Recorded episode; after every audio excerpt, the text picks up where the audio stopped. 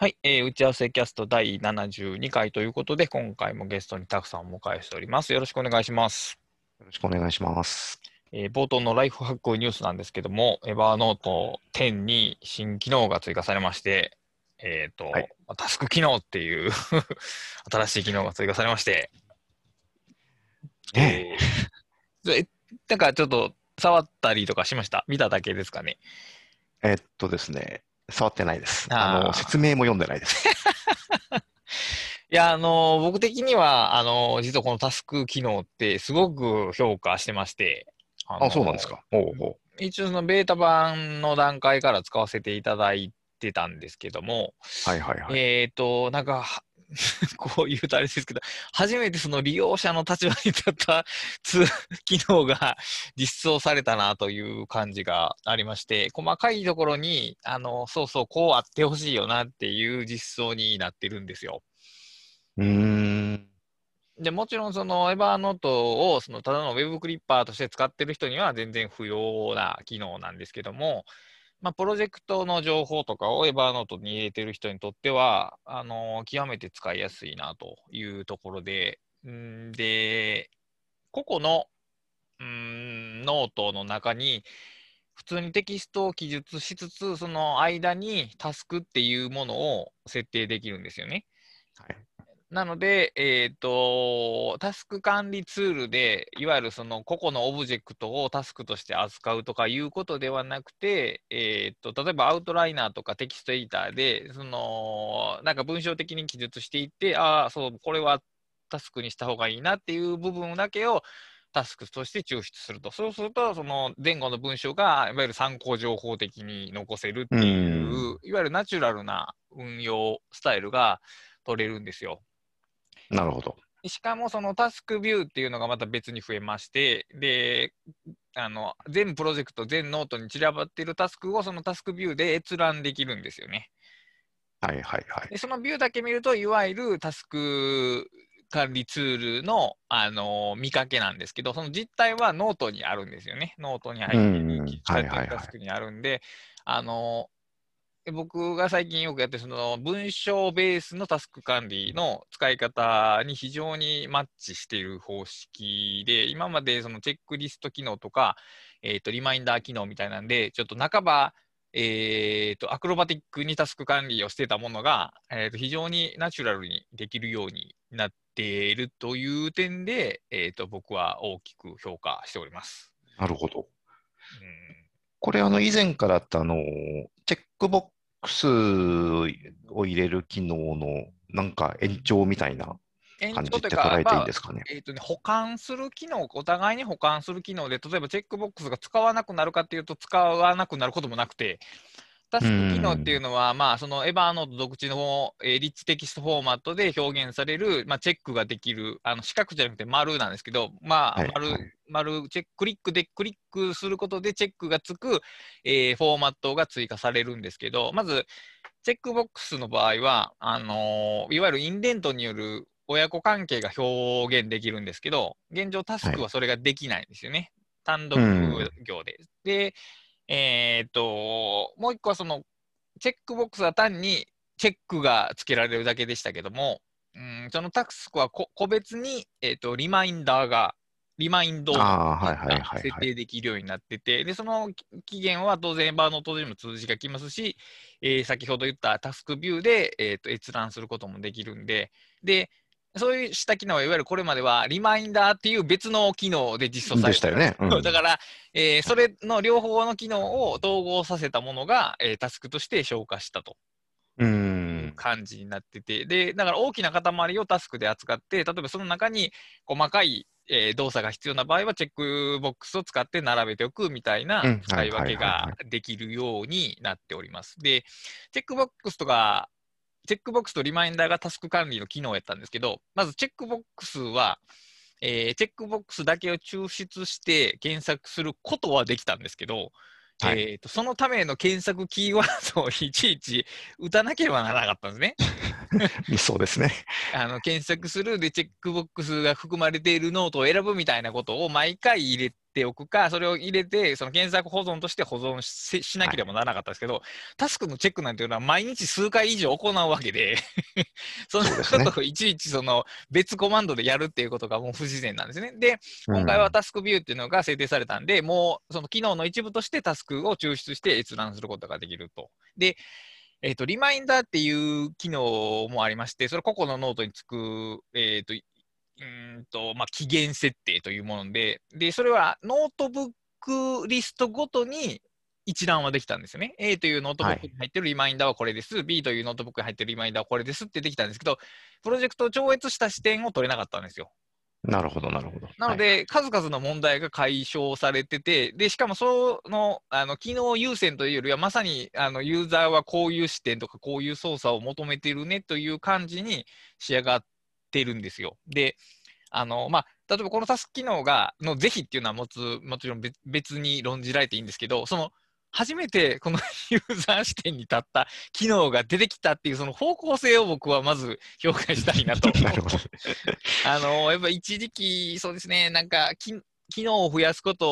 をに躍起になりすぎて、そのユーザー不在というか、なんか、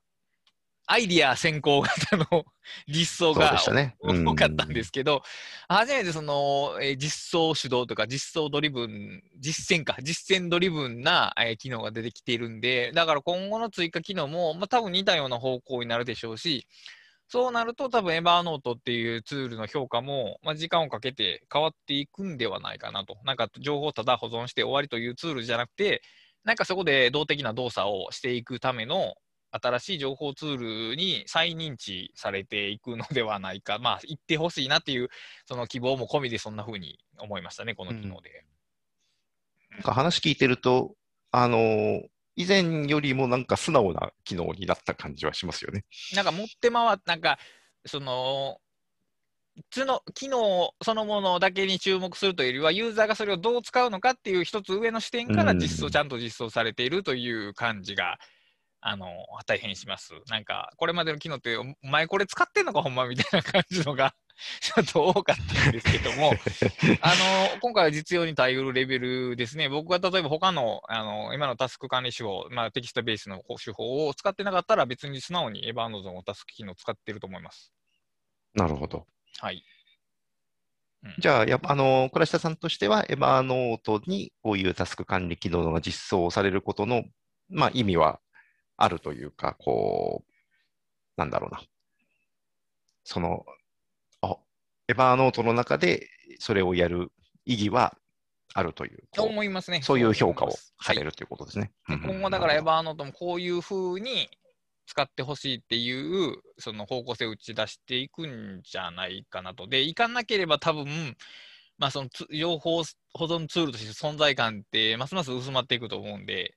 だからまあある種生き残りをかけた、えーシフトにもなるんじゃないかなと思います。ほどなるほど、なるほど。はい。はい。で、もう一個が、えっ、と、細かい話なんですけど、あの、 Electron っていうのがありまして、まあ、これはすごいマニアックな話なんですが、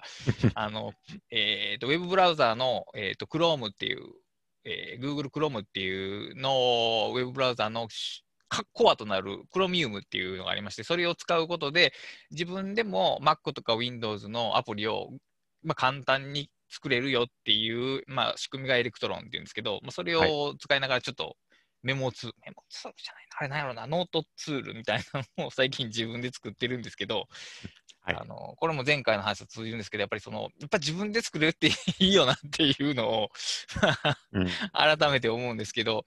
ああの Windows サイズを極小にできるっていう、まあ、小さいメリットもあるんですけども、ブラウザってあの一番小さくなってもかなりでかいんで、あの横に添えてちょこっとだけ置いておくとかい、いわゆるその本当の意味でのその Window みたいな形に使えないんですけど、はい。あの自作のツールってそういうの自由ですしあの、こういうことをしたいねっていうのに合わせて自分で書いていけばいいんで、あのなんですかね、例えば僕は今考えてるのは、あの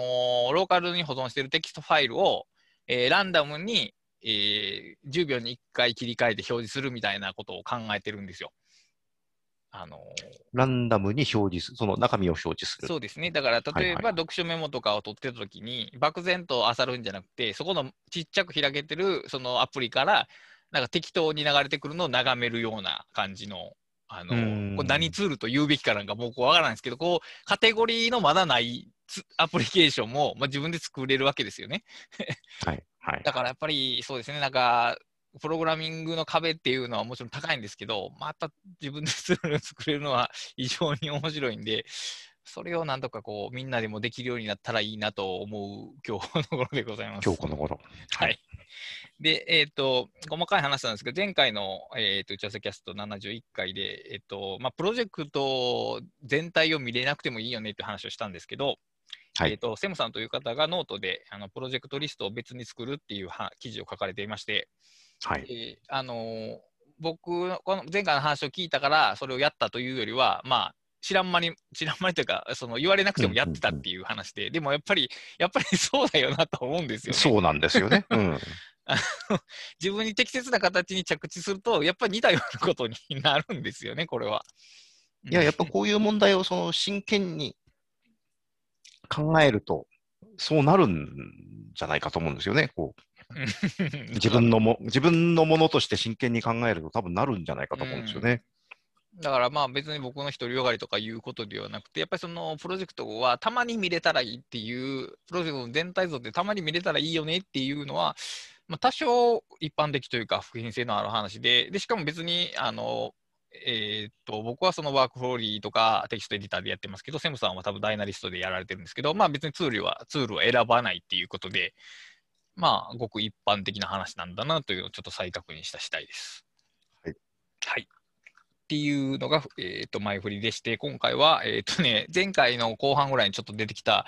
えっ、ー、と、流動を揃えたくなる現象ということについてちょっと考えていきたいんですけど、まあ、おおむね僕が思うに、えー、情報整理ツール、一番大きい意味での情報整理ツールがうまく使えないようになるのは人間のこの傾向やと最近踏んでるんですけども。あの、汎用ツールをうまく使いこなせない背景に結構この問題がある気がしますね。まあ自分でこうカテゴリーを作れちゃうから起こる問題でもあるんですけど、まあ多分な、これは変形すると、その専用ツール、タスク管理ツールがうまく使えないのも、この、ここに起因するとは思うんですが、うんまあでも、まあ、要するに情報をまあ自分の扱う情報を、えー、保存しておくためのもので、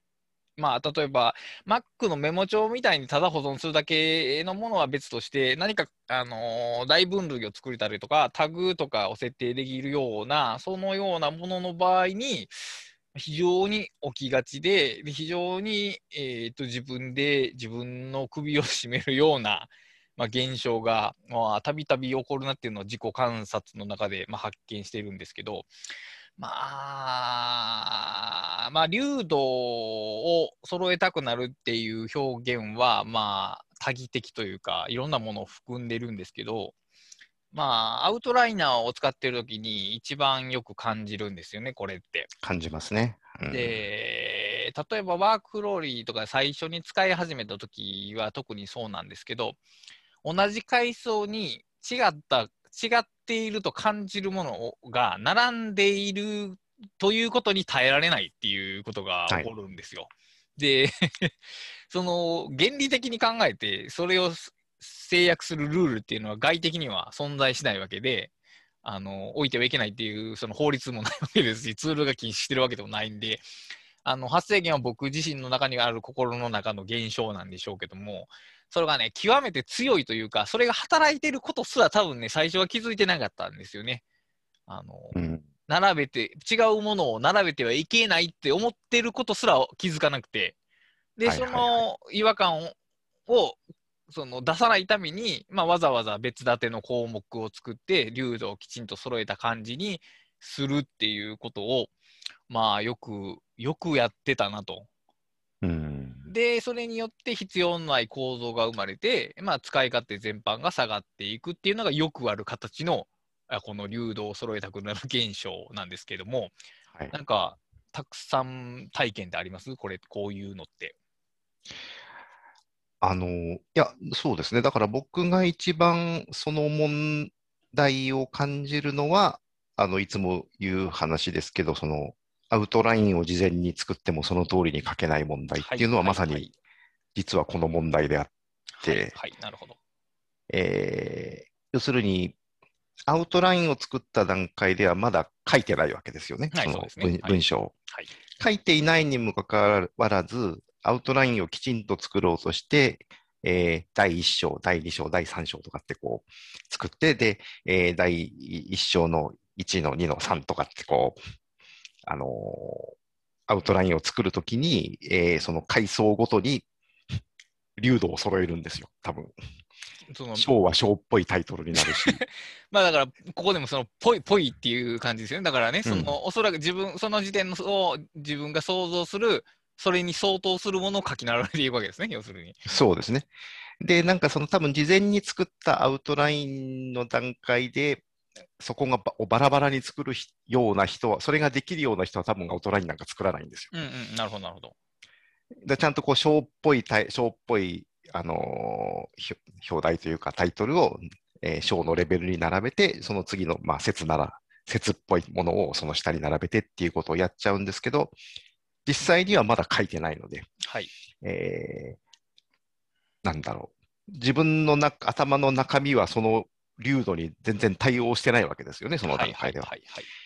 にもかかわらず、アウトラインとして流度が固定されてしまうために、本来だったら出てくる発想が出てこなくなっちゃって、あの、章を見てるとなんかこう、章の中身を考えなきゃいけないと思っちゃうし、う。えー説はその説、要するにそこに当てはめなきゃいあ考えるときにそこに当てはめて考えようとしちゃうために、えー頭がこう自由に動かなくなってしまうというような問題が起こるんですけど、はい。えーまあ多分それがそのアウトラインを事前に作ってもその通りに書けない問題の大きな理由だと思うんですよね。なるだからまあそれがやっぱりその流度を固定し、あの、まだ、んまだ形のないアイディアを固定、流度の固定されたその枠組みの中に当てはめようとしてしまうために、もしくはそれをそこから発想ししようとしてしまうために、えー書けなくなるっていうような問題が起こってるんじゃないかなと想像するんですけれども。うーん。うん。この2つの状況において、共通しているところは、えー、まあだから、えー、まあ、うん、流度を揃える場合と、えーアウトラインを揃える場合って、だから、えー文章を実際に書いていないっていうところと、まあ、その構造を使って、えー情報整理をまだ行っていないという意味で、まあ事前、事前にまず何かしているっていう点が共通で、はい。で、はいもう一個は、えー、なんていうかな、それっぽさ。うん えーおそらくそうであろうっていう、自分の、まあ、想像、イメージ、もうちょっと言うと理想、はいに応じた構造を、まあ、あらかじめ作ってしまっていると。うん。で、それは、でも、実践には対応していないので、まあ、困ったことになると。まあ、大まかに言って、問題の構造はこんな感じですよね、きっと。そうですね。これはでも、うーん、いや、非常によくわかるんですが、なぜそのようなことに、いや、違うな。それが、それが起きないようにすればいいのかという問題でもない気はするんですよね。うん。だからその、なんだろうな。まあそもそもどうやったらそれが起きないかっていう問題もあるんですけど、一番簡単なのはアウトラインを作らないことじゃないですか。そういうのの根本的な解決っていうのは。はい。でもそれは何か求めてるものとは多分違います違いますよね。うんはい。うんだからこの今の話で言うと、流度を固定してしまう。そしてその固定した枠組みの中で考えようとするからダメなんじゃないかなと。だから固定っていうことですね、問題になっているのは。うんだからそうで、すね。流度ごとに分けるというコンセプトは破棄できないというか、破棄しない方がいい気はするんですよ。だから多分、流度を固定しなきゃいけない段階っていうのは多分来るんですけど、うんうんうんうん最初から流度を固定しちゃダメなんですよね。でもやっぱり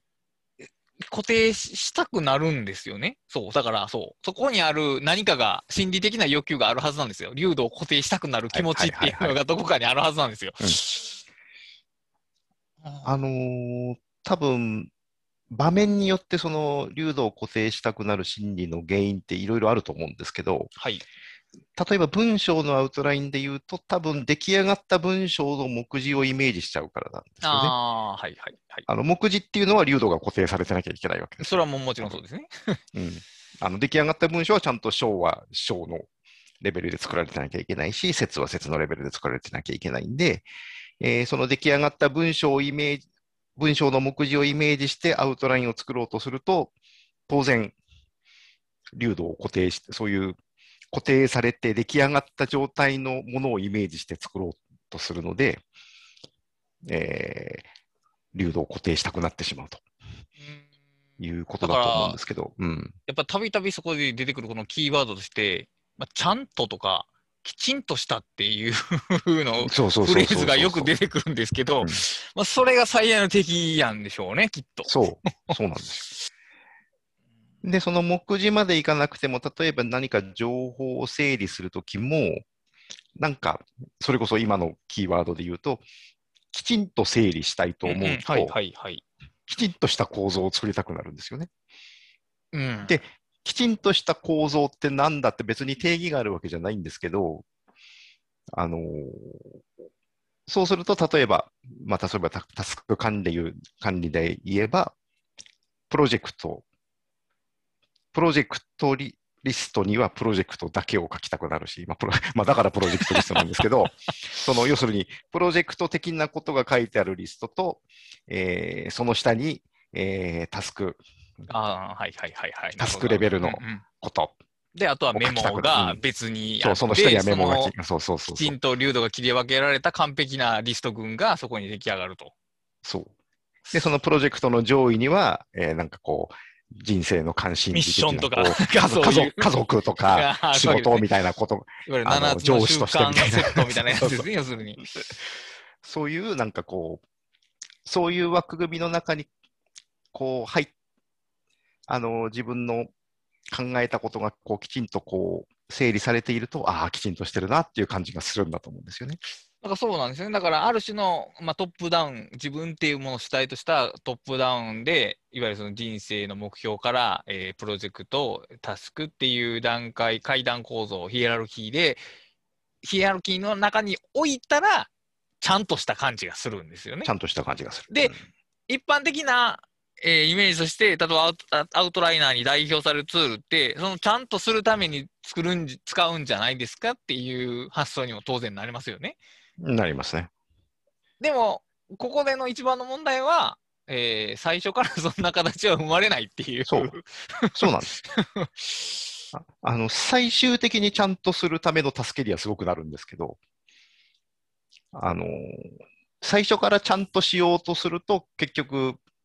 なんかこう狭いわ、あの、狭い箱の中にこう自分を閉じ込めるみたいな感じになっちゃって、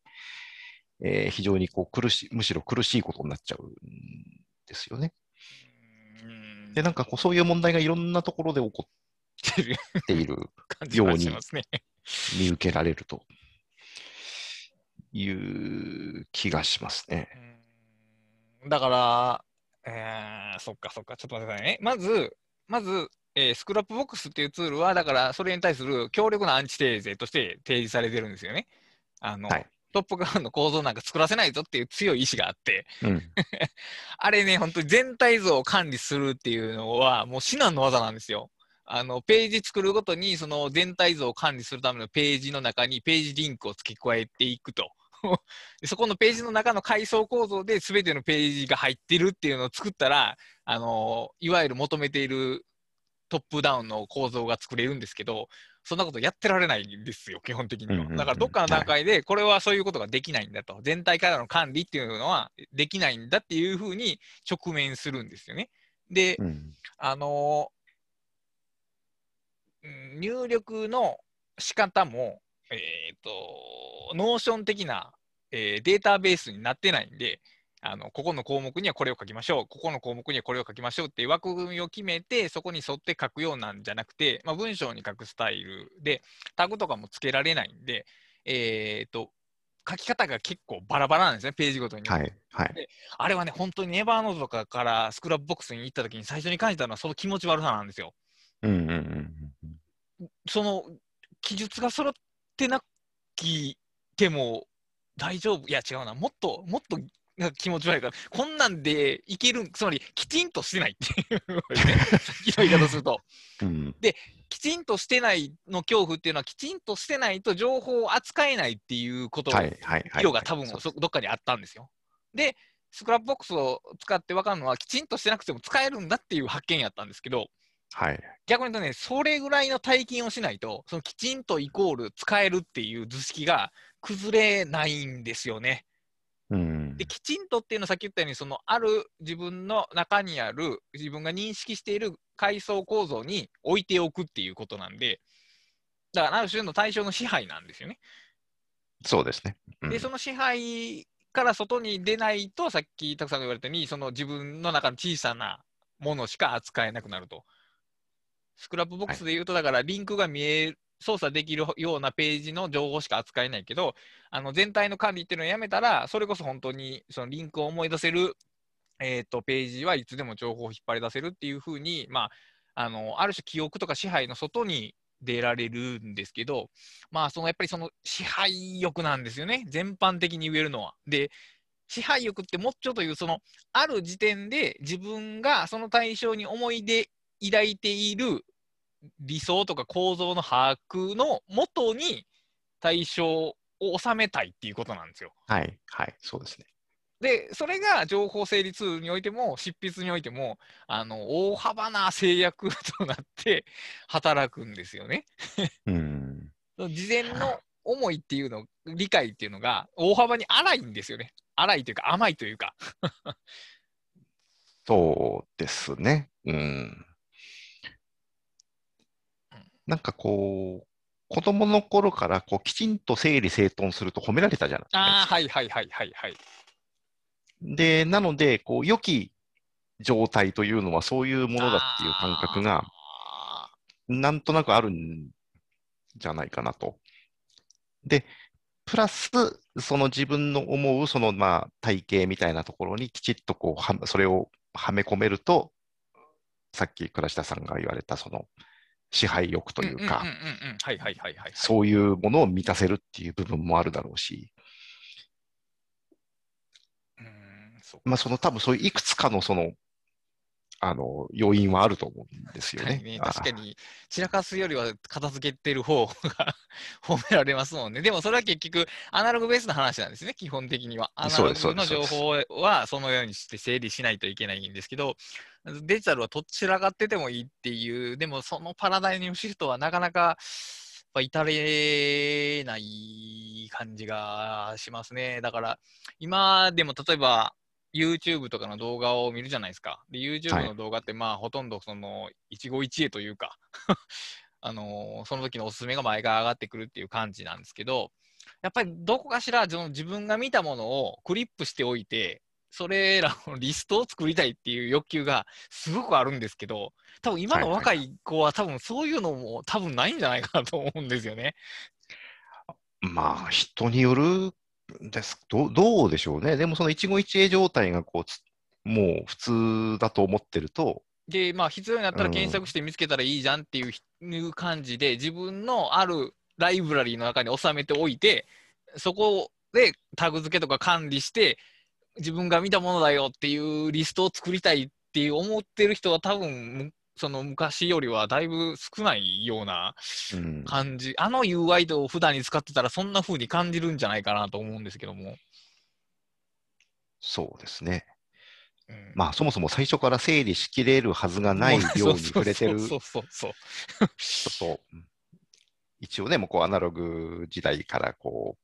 う、整理できる範囲の、こう、自分が持ってる、自分がこう録画したビデビデオテープ35本ぐらいを整理すればよかった 時代とは、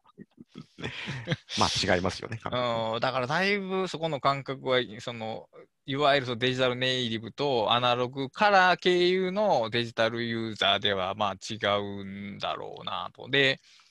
その純デジタルの方向性を開放すると、やっぱりスクラップボックスになって、あのいわゆるその階層なんていらないよと。そのページの中に階層構造がああるのはいいとして、全体像を階層に置く必要はないし、そのあ作ってしまった方が、そのいわゆる、えーっと、なんていうやろ、コウモリ問題っていうんですかね。あはいの情報の位置づけが一方的、一箇所に固まっている固定化されてしまって、その A というルートもあるし、B というルートもあるというハイパーリンク的ルートっていうのが消えてしまうから、まあ、その情報の解放度で言うと、 Scrapbox 的な真のネットワーク構造がよろしいんですけども、うんですけども、うん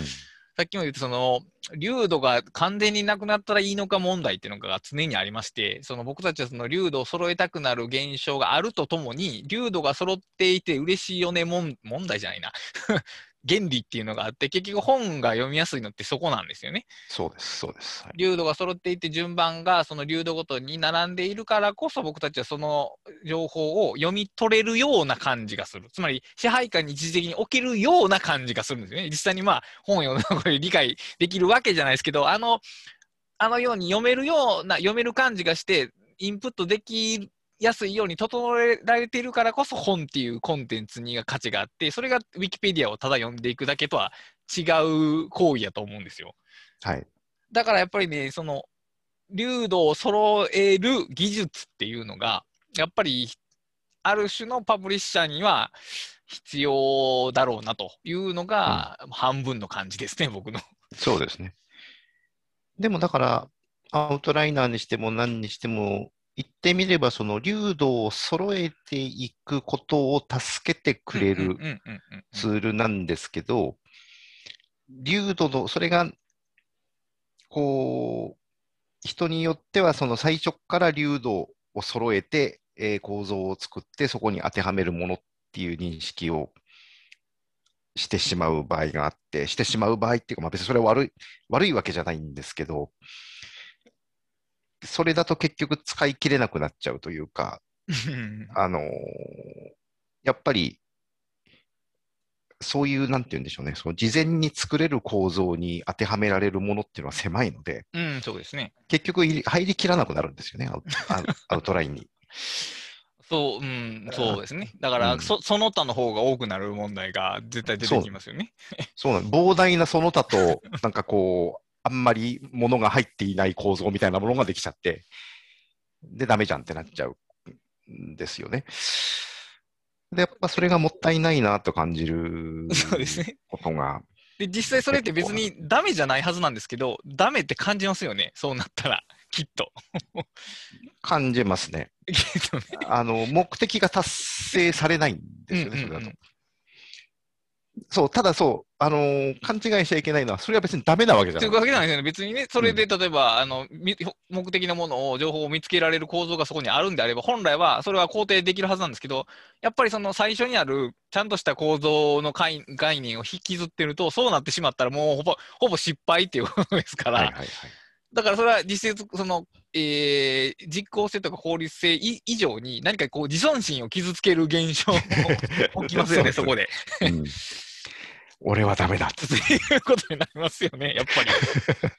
いや、だからね、これはだから、あのーまあ、情報ツール、結局それはアウトライナーが問題というよりは結局思ったんですけど、僕らのもっと根源に揃えたいっていう、揃えるべきだっていう思いが先にあって、で、それがもうアウトライナーというツールではまざまざにそれが実現されてしまうんで、起きるんでしょうけど、だからアウトライナーそのものが悪いというよりは、僕たちのその整理支配欲求っていうものが一番強く出てしまうのが、まあ、アウトライナーということやと思うんですけども、うんアウトライナーでもんその問題は起きやすいですよね。起きやすいうんですね。だからなんかこの、その問題をその、なんい一番わかりやすく説明する例って何かなと思ったんですけど、やっぱりタスク管理だと思うんですよね。その、なるほど、なるほあの、要するにアウトライナーでタスク管理をしましょうと思って、えーそれを、その、なんだろうな、アウトラインを作るわけじゃないですか、例えど。ば。はい、はい。でタスク管理っていうアウトラインを作って、はい。で、えープロジェクト、タスク、メモみたいな、こう、見出しを立てるわけですよ。はい、はい。で、そうすると何が起こるかっていうと、プロジェクトでもタスクでもないものを入れる場所がなくなるんですよ。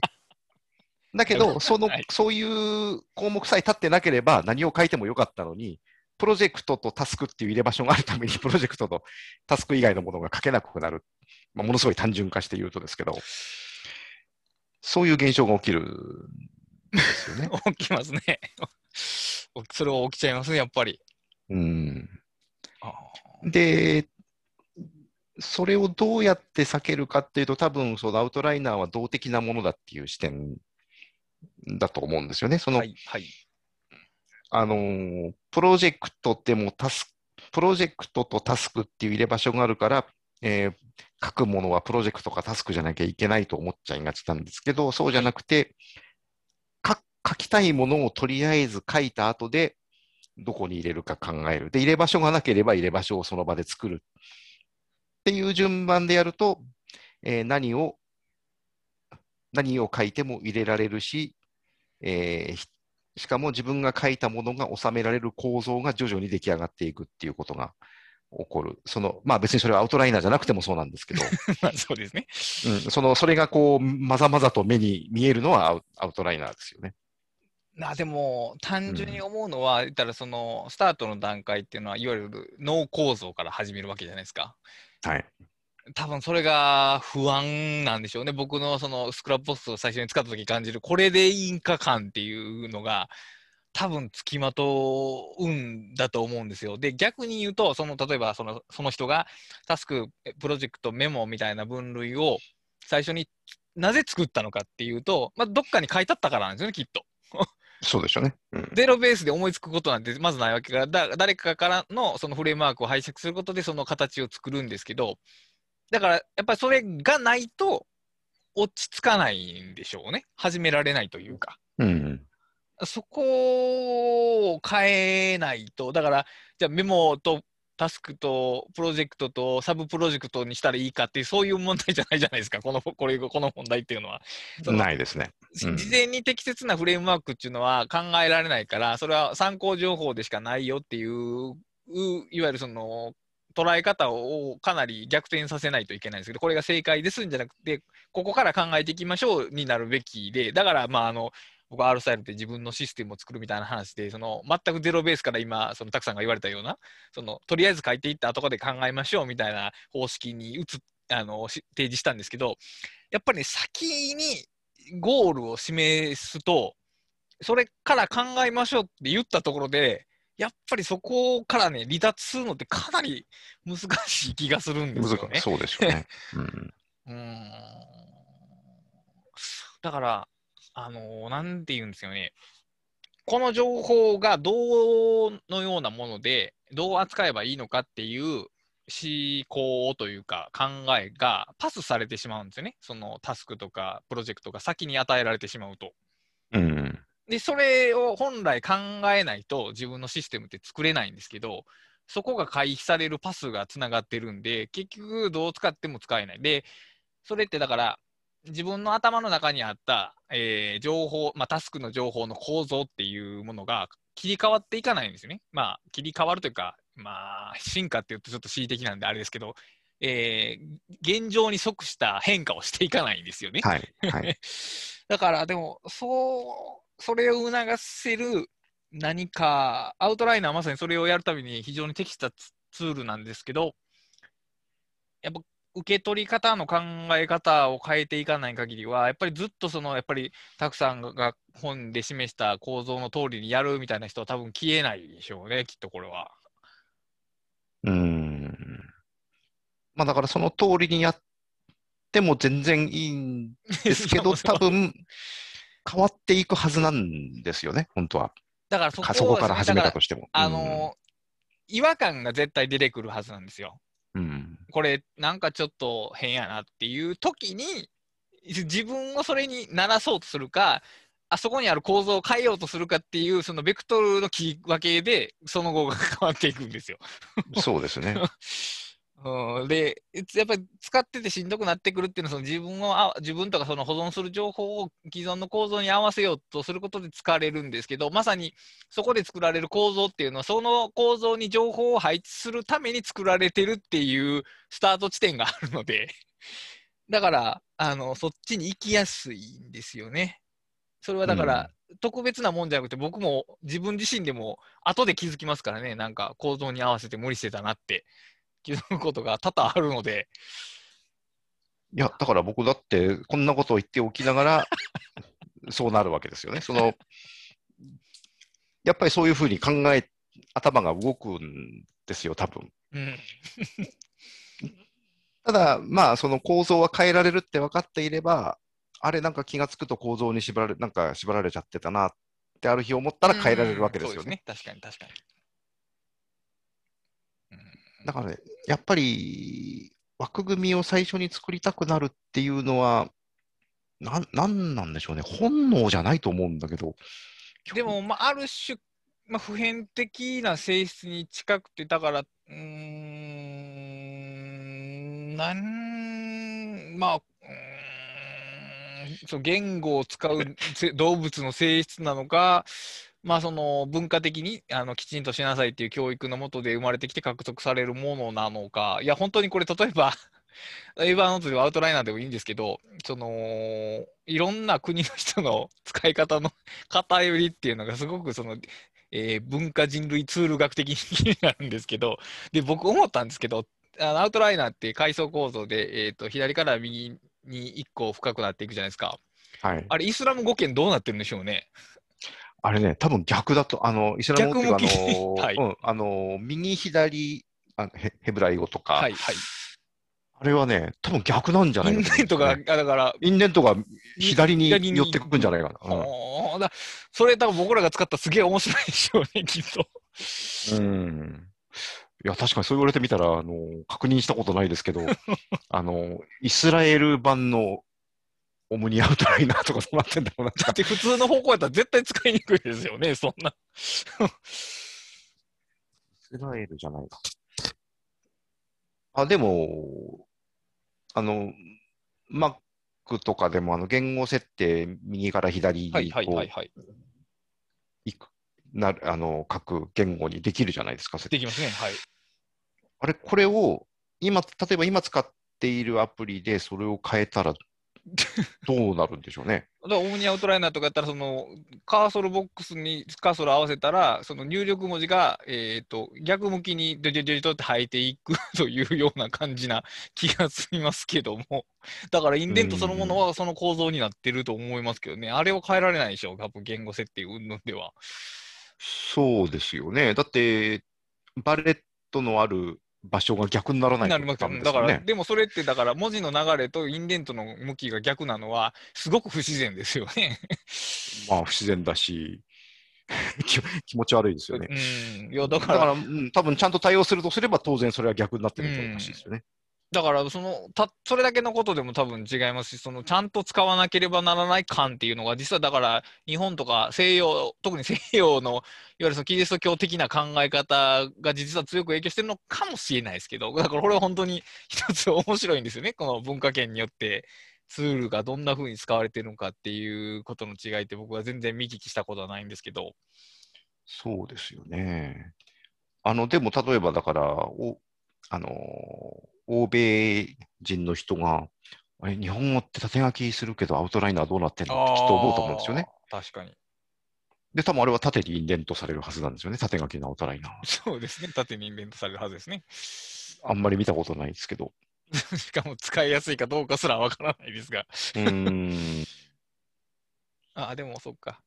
えーどうなの？一文が長いようなものを扱うときは、あのディスプレイの角あの向きから言って、一行が縦幅た長く、ん？どうなの？そうでもないか。あ、逆か。うんなんか縦やと、あ、でも縦やと、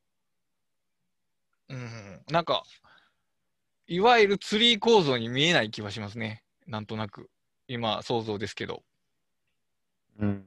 まあでもほら、縦書きの、縦書きの本で、えーインデントによるこう構造を表現することはありますよね。でもなんか、いなんか同じものを見てる感じはしないですね、やっぱし。うん。うんいや、だからこう、うん、これ不思議なまあまあことで、まあ余談ですけど。い。やだからもしかしたら、例えば東南アジアの人たちって別に初めから構造なんて作らないでっていうようなのが主流なのかもしれないんで、これはだから比較しない、にその人間そのものなのか、ある文化圏なのかっていうのはそこを見ないとわからないですが、まあでも日本の人はわりかし多いですよね、僕も含めて、その最初にちゃんちゃんとした、きちんとした構造とか状態とか、えーフォーマットを揃えてとかっていうことをすると。で、そのきちんとしたっていうのが、その、イマジネーションというか、イデアっていうか、予測というか、実態とは乖離してて、こうあってほしいというか、こうなるべきだみたいなものに規定されてるんですよね。だからある種の規範性なんですけど、うん。で、大体だから、その、えーさっきも出てきましたけど、その、必要のないものとかも作るんですよ。その概念で言うと。で、前回も言ったんですけど、なんか3つぐらい、A、B、C っていう大項目が3つぐらいあったら、これ関連するのもあるから、こう D と C も作っとこうかな、みたいなことをよくやるんですよね。で、それ、内部構造にも置けて、その A の中に1、2、4みたいなのがあったら、まあ、2、3も作っとこうか、みたいな感じで揃えるんですね。で、うんモーションとかでも、そのデータベース作るときに、必要そうな項目を大体全部設定はい。しがちなんですよね。で、本作るときも、その、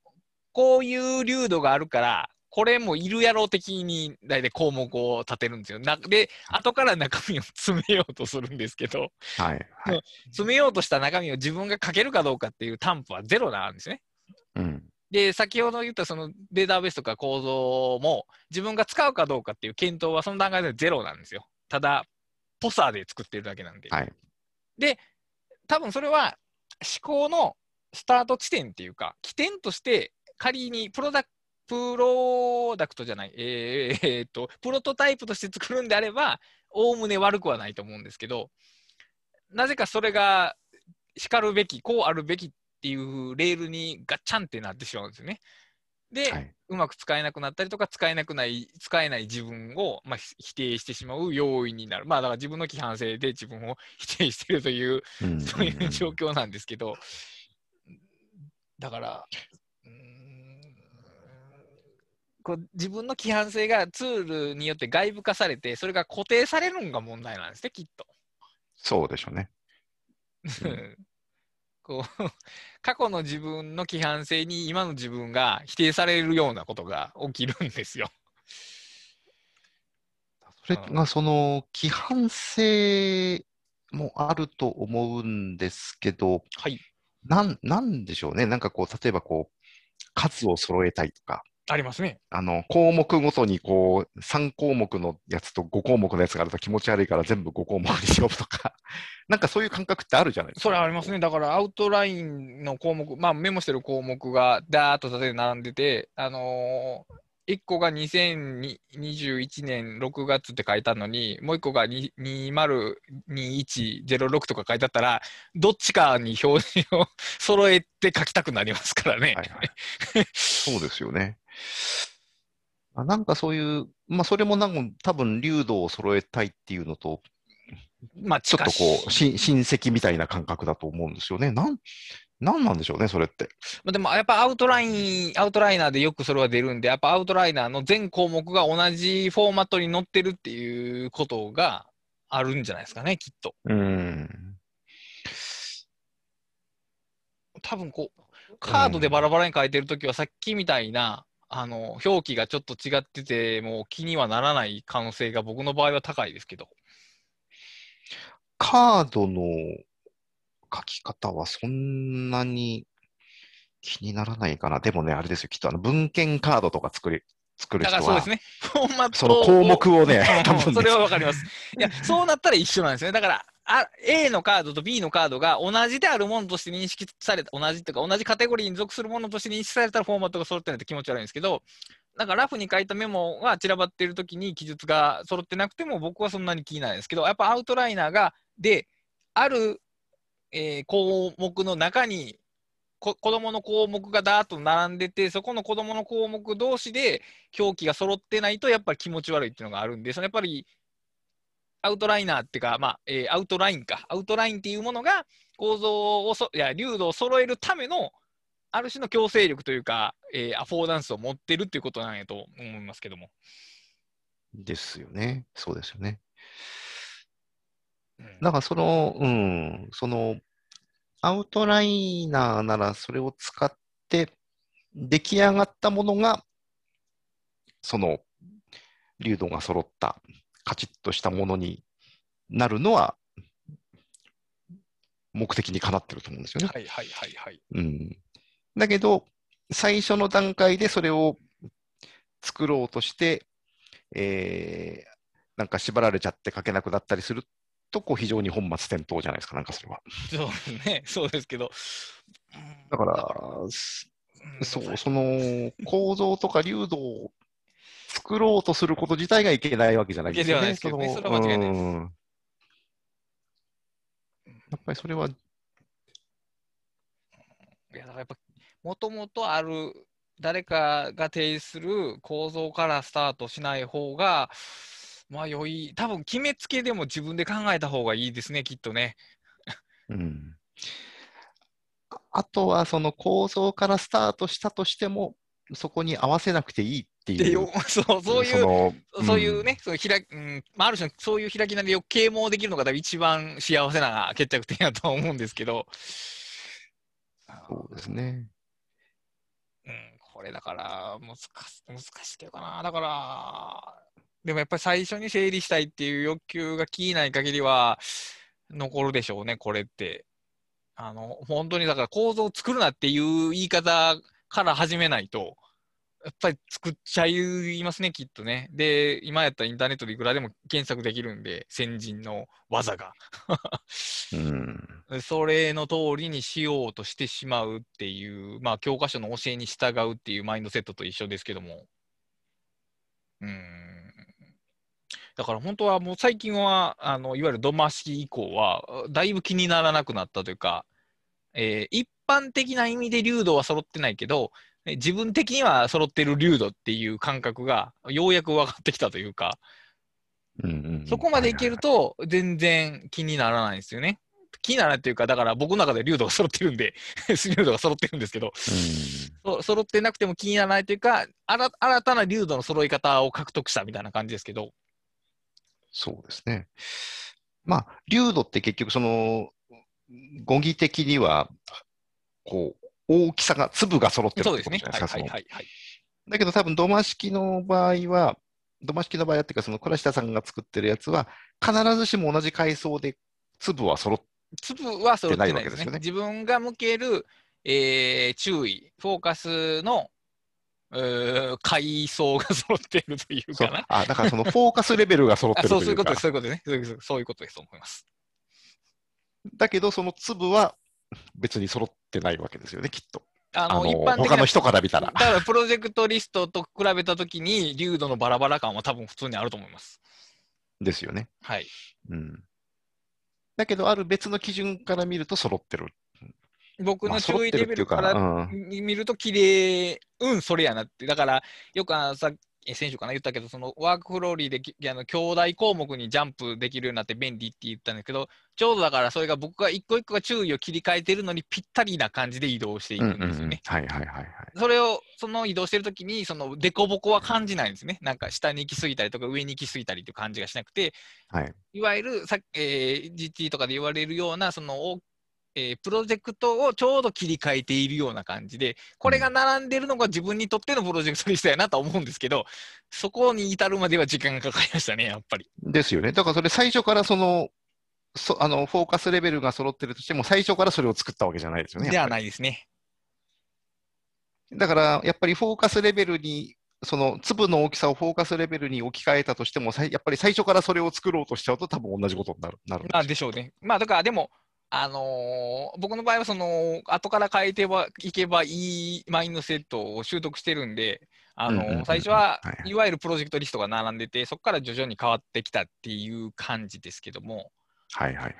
いや、だからでも、例えば今までやったら、えー書籍のプロジェクトっていうのがあるじゃないですか。で、それ僕の中では結構大きめの流度なんですよね。はい で例えば、えー仕事のの連載っていうのがあるじゃないですか。で、はい えっと、昔は、えー書籍プロジェクトの中に書籍の企画を入れてたんですよね。でうん、仕事のは、まあ、ブログプロジェクト、ブログ大項目か、連載大項目か、あるいはブログの項目の中に 連載項目を作って、その中に 仕事のっていうのを作ってたんですよね。ではいはいはい。そうすると綺麗、きちんと整うんですけど、どう見てもその階層が2階層ぐらいその仕事のとその書籍でずれてるんですよね。はい。で、でもそれはおかしいと思ってなかったんですよね。うん。むしろだから同じ流度にその本の企画の項目と仕事の連載の項目が並んでると、なんか整理できてない感じがやっぱり昔はしてましたね。うん。やっぱ最初に情報的に分類しようとするんですよ。あれ面白いなと思うんですけど。なんかあれですよね、こう、収まるべきところに収まってる感というか、コード出したいっていう感じがあって、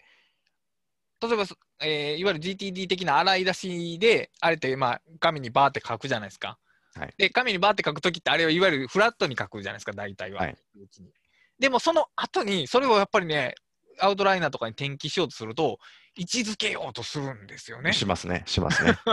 仕事のはなんだ？これは、えー、とブログだ。だから書籍とは違うから、書籍とは違う場所に置かなければっていう 演疫が無意識に発生して、そうですね。で、うん大分類を変えるんですけど、でも、はい。結局、その、まあ、長期的にコミットしている対象で文章を書くもので、そこにネタを集めて書くことを考えるっていう、流度としては僕の中で一緒やっていうことに気がついて、ようやく並んでても不思議じゃ、違和感は感じないっていうところまで来たんですけど、うん。だから、えー外側にある流度から内側にある流度に切り替えられたという言い方はできると思いますけども、ああ、なるほど、なるほど。うんはいはいはい。うんこれは多分本当に土間以降ですね、ここに至れたのは。それまでは本当にうんきちんと分類してましたから。ですよね。うん。うんでもどこかで学んでるんでしょうね、このやり方は、そうでしょうね。おそらくは。うん。うん面白いのは多分、ほあのー例えば会社、普通の会社員の、僕もそうそうだったんですけど、その会社員の人が、えータスク管理をアウトライナーでやろうとしたときに、多分80%ぐらいの人が仕事とプライベートってまず分けるんですよ、ね。分けるでしょうね。はい。分けるんですよ。で、えー仕事の下に、えー今度、例えばこう、プロジェクト別とか顧客別みたいなこうものを作って、その下にここの、なんかこう仕事をこう書いてって、で、その下にこのそれぞれのこう細かいプロジェクトみたいなのをこう書く。はい、はい、はい。一方で、えープライベートの下に、こう、なんかこう産業ぐらいしか書いてないみたいな、こう、ことが起こるんですけど、なんかこう、ソース、まあ、そのワークライフバランスっていう言葉もあるし、なんかこう、そういうことをしなきゃいけないという感覚になっちゃうのかもしれないんですけど、多分、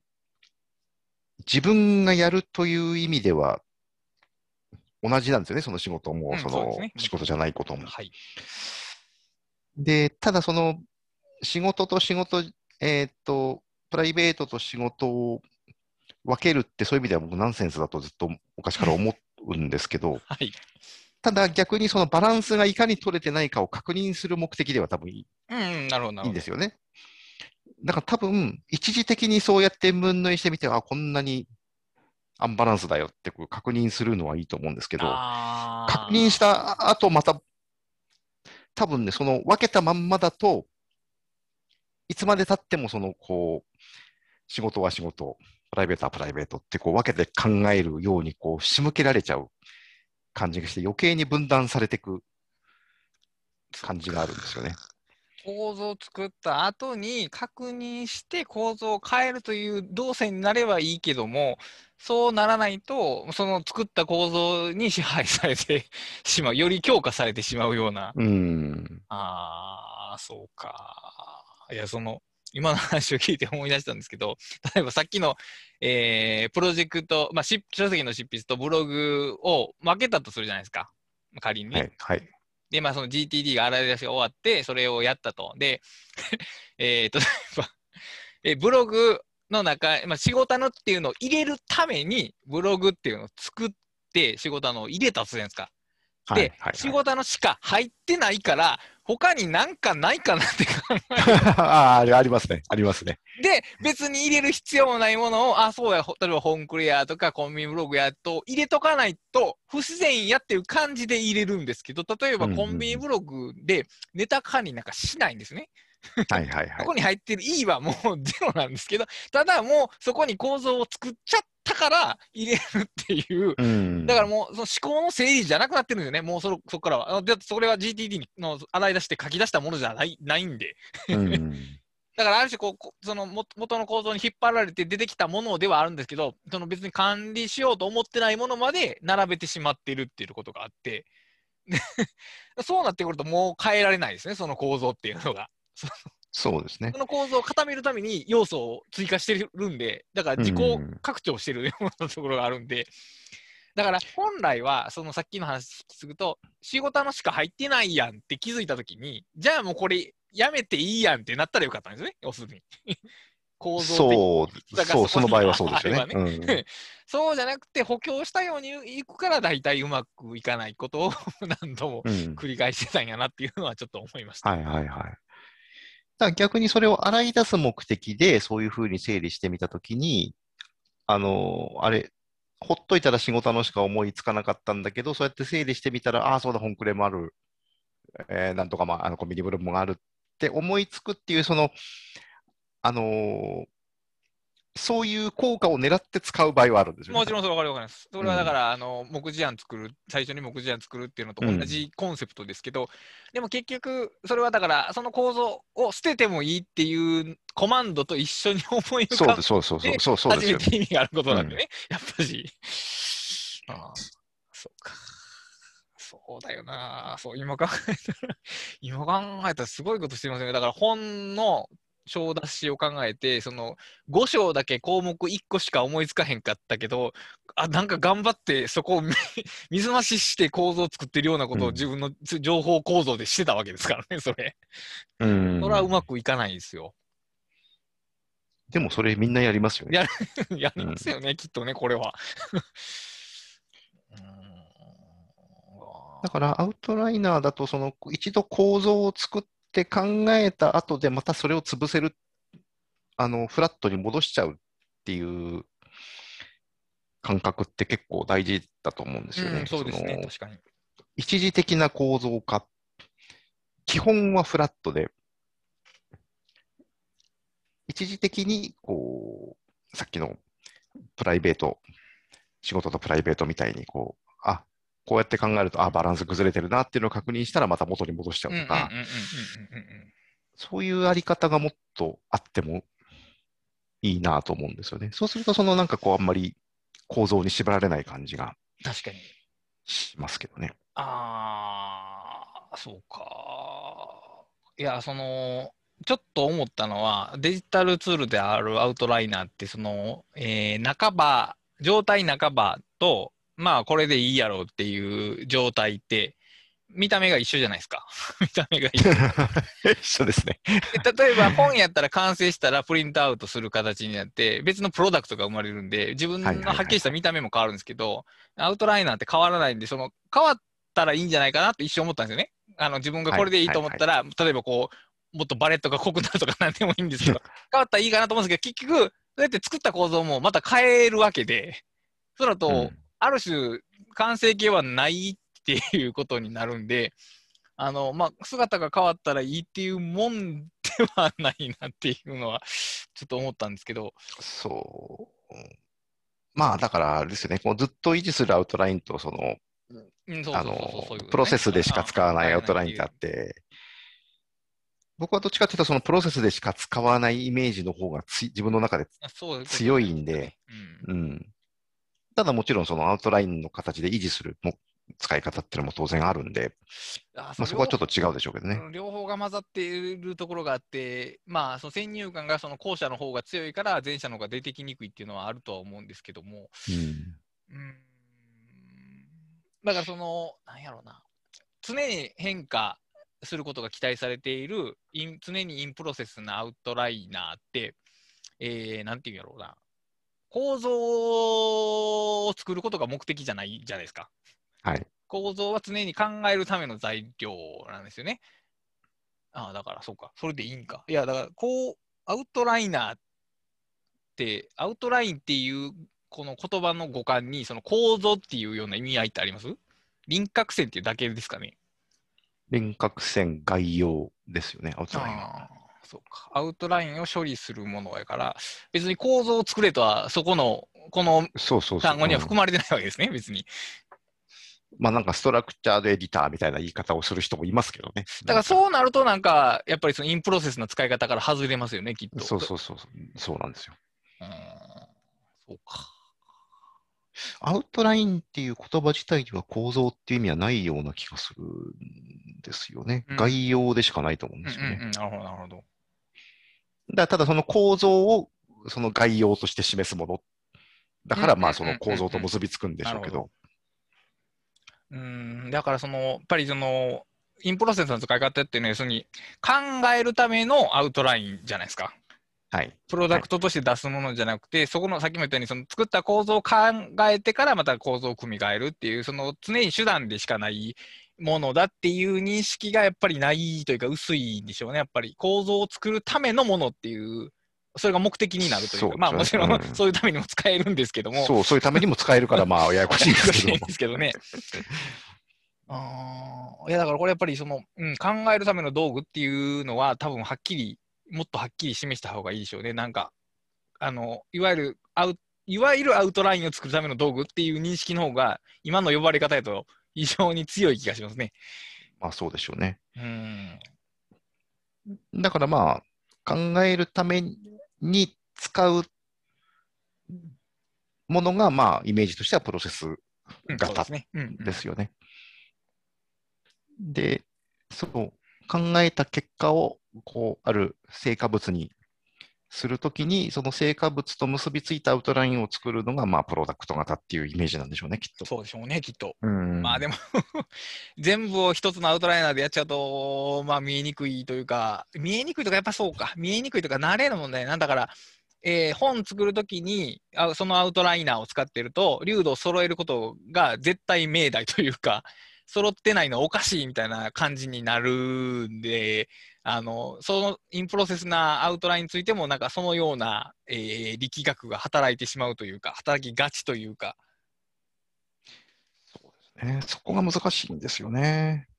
あその、だんだん、あの、そろ、流度の揃った構造に向かっていくわけですよね、多分そのプロセスは。はいはいはいはい。うんだから最初は揃ってなくても、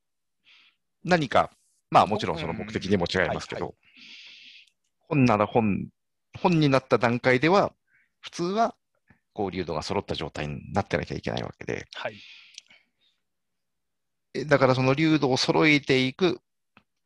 そのプロセスの中で、そのアウトライナーの機能を使っていくわけなので、うーん、だから流度を揃えるためのものっていうのが、あながち間違いじゃないんだけれども、最初からだから結果揃ったところから始めよようとしちゃいけないんですよね。結果として揃ってしまうものというような感じかな。うん自分にとって気持ちのいい塩梅をしていると、結果的に揃ってしまうようなものみたいな感じですね、なんとなく。うん、そうですよね。うんで、あと、この間ちょっとね、ある人に、その、ツイッター外の人に、はいちょっと話してて言われたんですけど、あうそうするとなんかガチガチの本しかできなくならないって言われたんですよね。こう、ものすごくなんかこう論文っぽい、なんかこうすごくこう整理されてるけど、こう、あのーなんかこう、堅苦しいものにしかならなく。ないってこう言われたんですけど、はいいや、そうじゃないんですよね。その構造を見て堅苦しかったら変えちゃえばいいわけですよ。そうですね、確かに。うん。あの、だから逆に意図、構造が見えるからこそ意図的にそれを崩せるわうんうんうんうけで。ん。なるほど。だから、わざと流度を崩すってことも逆にできるわけですよね。勇気があればね。勇気があればっていうか、そういう目的があるならば。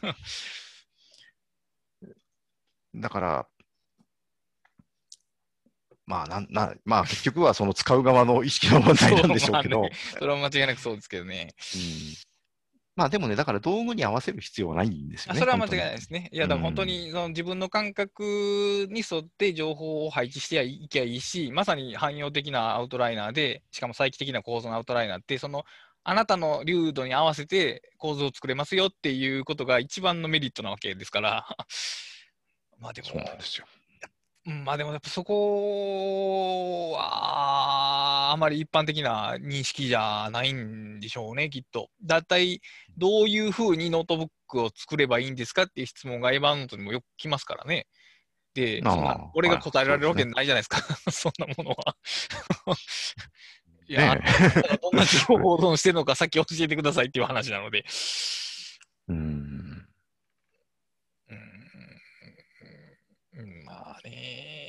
うんまあこれは、答えはないですけど、まあやっぱりいろんな形のアウトライン、アウトライナーの使い方が提示されたら、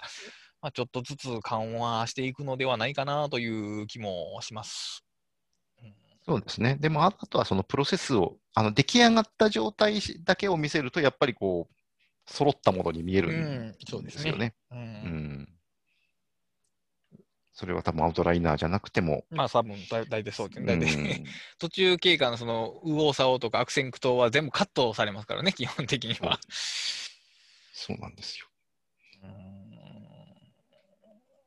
まあ、だだから、まあ、 Scrapbox はこう、ね、こう、なんかこう、それを作らせない、うんその、なん、なんて言うんでしょうね。そういうモーメントが発生しないように。デザインされてて まあ、あれは勇気があると思いますけども、でもやっぱ僕も Scrapbox に触れてなかったら、その揃ってなくても大丈夫感を獲得するのはだいぶ時間がかかった気がしますね、やっぱり。うん。うーん、そうか。まあ、これはまあ難しい問題ですけど、やっぱりその楽しくとか使いやすく使おうと思ったら、やっぱ既存のそのフレームワーク的に提示されるあの構造っていうのにこだわらないで、あの違和感を感じたらその度ごとにまあ直していくっていう使い方の方が、まあ、はるかに良いとは言えると思いますね、きっと。思いますね。ううんん。まあ、でも既存の枠組みって役に立つんで、参考にすることは全然それはもう問題ないですけど、ね。いいと思うんですけどなんかこう、それに自分のこの考えがうまくはまらなかったときに、その自分がダメだと思うんじゃなくて、構造が自分に合ってないと思うことも大事なんじゃないかなという。んそうですね。でもそこから新しい構造を作り出すっていうのは、あ実はね、結構難しい感じまがしてて、あまあまあ、のそうですね。うん要するに、それ構造が良いやんと思って使い始めるっていうことは評価してるわけじゃないですか、まずその構造そのものを。ああ、はいはいはい。そうだから、ある種その地球の重力にとらわれてる状態なんですよね。でうんそこから抜け出すのって、こう、第三宇宙速度的なエネルギーが結構で、あの、あの、結構ね、なんか、あの、答えを持ち合わせないですけど、なんかね、トリックというか、別口の力がないとうん、あの、なるほどね。はい変えていきにくいと思うんですよ。これは実体験でも感じるんですけど、うん最初のアイデアに引っ張られるんですよね。だからアイディアとタスクに何か一個加えたらいいんじゃないかみたいな考え方をしてしまうんですよ。そこの構造を壊すというよりは。なるほど、なるほど。あだからね、そこはなんかヒン、ヒンなんかコツが欲しいですね。なんか知ってる人がいたら教えてほしいですけど。なんか個別にそれぞれ持ってたりするものありそうですけどね、うんうんうんそういうのって。確かに。うんうんという、まあ結論は出ないですけど。これはでもで出ないですけどね。でも本当にだいぶワークフローリーの使い方も僕は変わって、例えば書籍の企画とかって、まあ最初に受けてその項目作るときって、まあ、大体その企画、うん、企画案とか企画アイディアみたいな項目作って、その下に、えーまあ、本文っていう項目を作って、で、その下にまあその他みたいなの作って、で、その本文の中には1章、2章、3章、4章みたいな項目を作って、そこに本文埋めていくみたいな、非常によく思いつ、一番最初に思いつくような感じのやり方をしてたんですけど、まあその、管理がね、うまくいかないんですよね。特に本文の管理がうまくいかないんですよ。ですよね。いろんなパターンが、バージョンが生まれてしまうんで。だからもう今は、えーっとね、例えば今進めてる次の本の項目の一番最初は、えーっと、うその編集者さんと打ち合わせの前に、えー、考えておくことっていうのが日付付けで残ってて、次に、えーと、こんなアイデアにしますっていうパイロット案の項目が日付付きで残っててっていうふうに、えー、それぞれの他、なんやろ、期間で自分がやるべきことの項目が日付付きに残ってて、はいはいはい。で今までやったらもう項目作った段階で5章とか6章の項目はあったんですけど、今はないんですよね。絶対書いてないから。うん、その必要になってから作るっていう使い方、はいはいはい、これも今当たり前のこと言ってますけど、必要になってから作るっていう使い方にようやく至れたというか、あのね、事前に作るんですよ、本当に。いや、わかりますよ。わかりますよっていうか、うん、わかりますよ、それは。でも結局、例えばそれって、あの、章立てが変わることを阻害するんですよね。そうやって先に項目立ってしまうと。あの、あの例えばもっと細かくして発症にしようとか、この章削ってっていう考えを、その構造そのものが抑制してしまうんで、はい、基本的に良くないんですよね なんかそう考えると、連載、あのー、計画をあんまりしない連載ってすごい優れた方法というような気がしてきますね。だからあれはだから脱こ脱トップダウンですね、すね要するに。そうですよね。だからあのやり方が一番その時最適なものをかけるっていうもちろんその全体の構造から見た時に逸脱するものがたくさん出るんですけど、うん、多分その方が、えー、自由に筆は進むんでしょうねきっともちろん苦し連載の苦しさは間違いなくあるんですが、あの、だから、その連載の苦しさから抜け出るために、全体の構造を先作ろうってすると、またそれ別の苦しさを生むだけの話になって、あの、楽な道はどこにもないっていう、その結論に達す。どっちみち苦しいという結論にしかな。そうそうそう。ただ苦しさが多分連載の方がちっちゃいじゃないですかね、きっと。一個一個のサイズ感が。あの、構造的苦しさって、なんやろな、発想できない苦しさが伴うんで、アイディアが出てこないというよりは、その、出そうとしているものと構造が合わないその苦しさあるので、これはそっちの方が多分しんどい気がしますね。それありますね。出そうとしているものの構造と アイディアの構造が合わない。はい、これはく、これは非常に苦しい構造なので、それよりはなんか、あのー、何、何書けばいいんか思いつかへん苦しさの方が少ないですし、連載ってあれ本当にね、割り切れば選手と全然違うことを書いても、あの、何も問題ない媒体なんで、だからやっぱりそっちの方が、その、長期的に何かする上では向いてるでしょうね、きっと。なるほどね。うん、なるほど。えっと、まあ、今日はそんなところでしょうかね。まあ、とりあえず、その、流度揃えあるある話を皆さん持ってたら教えてほしいのと、あと、右、えー、文字の書き方が逆向きのツールはどうなってるのか、あの情報これ知ってる方いたら教えてほしいですね。ぜひ教えてほしいです。うん、はい、これは、これは情報をしております。えー、っと、今回はそんなところかな。あと、えー、っとね、今週、今日木曜日でやってますけど、多分日曜日にももう一回別の方をゲストに迎えしてやろうと思ってますんで、えーと、よろしければご期待くださいというところで、えーと、何かたくさんお知らせ等ございますでしょうか？えーと、特にはないです。はい。えーと、私は4月の7月の後半に出る本を準備中でございます。というわけで、えー、とご意見、ご感想あれば、ハッシュタグ打ち合わせキャスト、えー、ひらがなで打ち合わせ、アルファベットでキャストまでお送りください。えー、というわけで、今回はこのまでにしたいと思います。お疲れ様でした。お疲れ様でした。